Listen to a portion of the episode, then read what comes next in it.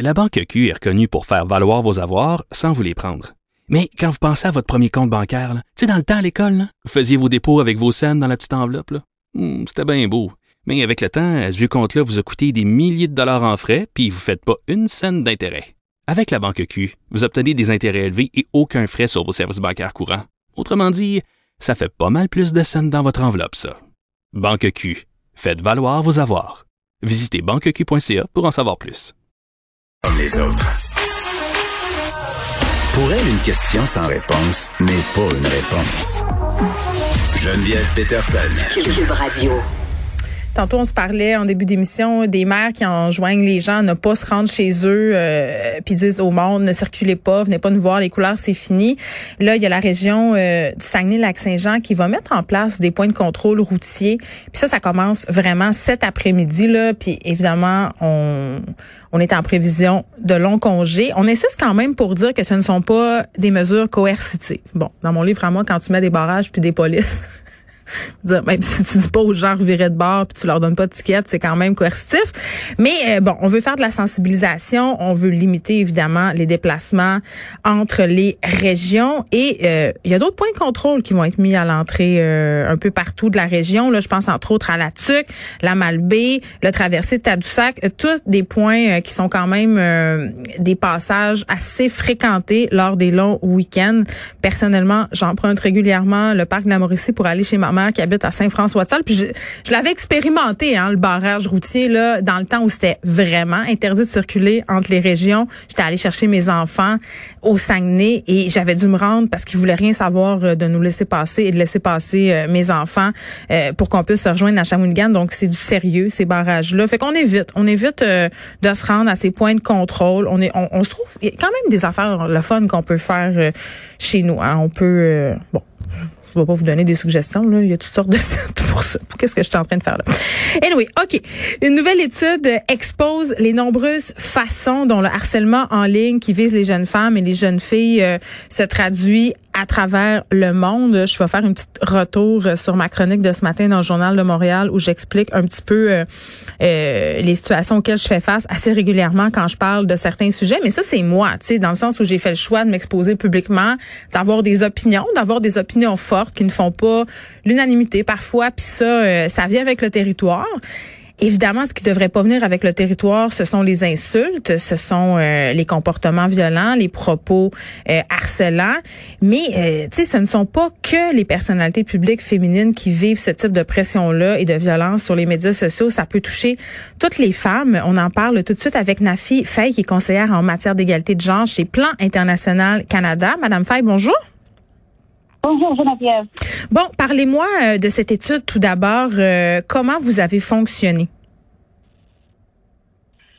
OK, Geneviève, so, euh, vous savez, plan international à chaque 11 octobre, qui est la journée internationale de la fille, fait une étude globale pour mettre un peu en lumière les droits des filles dans le monde entier et surtout soutenir des actions pour lutter contre les obstacles auxquels sont face les filles et les jeunes femmes euh, tout simplement parce qu'elles sont jeunes et qu'elles sont de sexe féminin. Donc, euh, pour cette étude, nous avons vraiment voulu mettre les projecteurs sur le harcèlement et l'abus auxquels sont confrontées les filles dans les médias sociaux, qui constituent un réel obstacle à leur leadership, peut-être contrairement à vous. c'est quelque chose qui fait vraiment faire leur voix et tout. Donc, euh, nous avons eu à faire une étude auprès de, de, on a parlé avec 14 000 filles qui sont âgés de 15 à 24 ans dans, plusieurs pays. Oui, c'est ça. Euh, c'est partout. Donc, c'est un problème. Moi, c'est ça qui a attiré mon attention par rapport à votre étude, Madame Fay, c'est que c'est un problème qui est global. C'est-à-dire, peu importe euh, d'où on vient, peu importe euh, mhm. de quelle couche socio-économique on fait partie. Si on est une fille, c'est le dénominateur commun. On se fait harceler en ligne. Et j'ai envie de vous demander, mhm. c'est qui, c'est qui qui harcèle les femmes en ligne? c'est très intéressant comme question. Effectivement, euh, l'étude nous a montré que plus de la moitié des filles sont harcelées ou maltraitées en ligne et cela est encore plus important au Canada où c'est 6 filles sur 10 qui sont concernées. Donc, ce qui les harcèle en ligne, euh, on, peut, dire dans, un premier temps, euh, selon le, les données qu'on a recueillies auprès des filles, que ce sont les hommes euh, et les garçons qui sont très euh, euh, fortement identifiés comme auteurs de ces, de ces harcèlements et des, en ligne et des abus. Mm. Mais ce qui est le plus important, c'est que elles sont harcelées non seulement parce qu'elles sont filles, mais aussi, surtout, c'est encore pire quand elles sont de race noire ou bien quand elles sont euh, euh, une identité euh, sexuelle différente en tant qu'LGBTQ, etc., ou bien quand elles sont quand elles vivent avec un handicap. Elles nous ont déclaré vraiment que ces harcèlements en ligne sont plus importants que les harcèlements même mm. auxquels elles sont face dans la rue moi, je regarde tout ça aller puis je me dis, écoutez, là, euh, il y a des places dans le monde où on a mis en place des mesures pour faire cesser le harcèlement euh, en ligne envers les femmes. Pourquoi au Canada, on semble si lent à mettre en place des politiques pour justement euh, que ce type de comportement-là soit pénalisé, soit condamné et ne se, se reproduise plus, en fait? Oui, je pense que très souvent, on oublie que la violence, même si elle est en ligne, ça reste une violence et donc, euh, notre étude a vraiment essayé d'identifier de, plusieurs acteurs qui, qui, sont, euh, euh, qui ont le pouvoir pour adresser cette question-là. et on a demandé parmi ces acteurs figurent les entreprises des médias sociaux, il y a les gouvernements, il y a les familles, il y a d'autres organisations et tout. Mais quand on a demandé aux filles qui sont les acteurs qui, ont, qui doivent être privilégiés pour adresser cela, ils ont nommé les médias sociaux.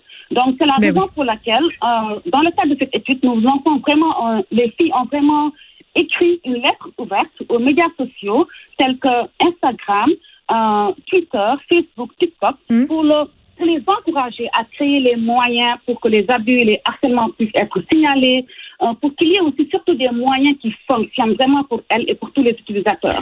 Ben oui, puis je trouve ça intéressant euh, ce que vous dites, Madame Fay, parce qu'on a vu cette semaine Facebook fermer des pages en lien avec les idéologies complotistes de QAnon. Euh, est-ce qu'on pourrait espérer que le géant fasse la même affaire pour les pages qui ont du contenu misogyne, parce qu'il y en a plusieurs? C'est ça, non, c'est ça l'appel vraiment qu'on veut faire, que les filles ont voulu faire, parce que, euh, comme je viens de mentionner, certaines de ces filles ont écrit une lettre et je veux même en profiter pour demander aux Canadiennes et aux Canadiens euh, d'un océan à l'autre vraiment de signer euh, cette lettre euh, qui est en ligne s'ils visitent plancanada.ca et tout simplement pour soutenir les filles, pour amplifier leur voix, pour que dans l'urgence, ces entreprises de médias sociaux puissent prendre des, hmm. des, euh, des initiatives, des actions fortes. Euh, je Très pense qu'il y en a quelques, mais on a encore besoin d'encore plus. Nafi Faye, merci, conseillère en matière d'égalité de genre chez Plan International Canada. On se parlait de cette étude qui expose les nombreuses façons dont le harcèlement en ligne est vécu par les jeunes femmes et les filles à travers le monde. Et je, juste qu'on qu'on se fasse une tête là, sur euh, ce à quoi ça peut ressembler. Puis je veux rappeler là, qu'on a vraiment euh, fait cette étude-là auprès de 14 000 filles de 15 à 24 ans. C'est quand même pas rien, 22 pays. Et de quoi il est question ici? C'est des commentaires qui sont dévalorisants sur l'apparence. Ça, ça arrive excessivement souvent. Des commentaires qui sont humiliants les demandes de rapports sexuels, monnayés ou pas, le chantage, les commentaires, euh, les commentaires pardon racistes. Puis vraiment, euh, quand Madame Femme me disait qu'au Canada, c'est six filles sur dix. Quand même, je me demande si c'est pas parce qu'on n'utilise pas davantage les médias sociaux. Est-ce que plus on s'expose, plus on s'expose justement aux commentaires euh, de ce type? En même temps, c'est pas parce qu'on s'expose que ça donne une espèce de licence pour envoyer n'importe quoi. Moi, j'ai bien, bien hâte euh, qu'au niveau de Facebook et d'Instagram, parce que ça se passe beaucoup sur Instagram, notamment pour les jeunes filles, TikTok aussi. J'ai hâte que ces plateformes-là mettent en place des algorithmes qui fonctionnent. Il y en a déjà, là, des algorithmes pour un peu flaguer les comportements, les paroles euh, violentes, inappropriées, mais ça fonctionne pas tellement. Et hier, euh, je vous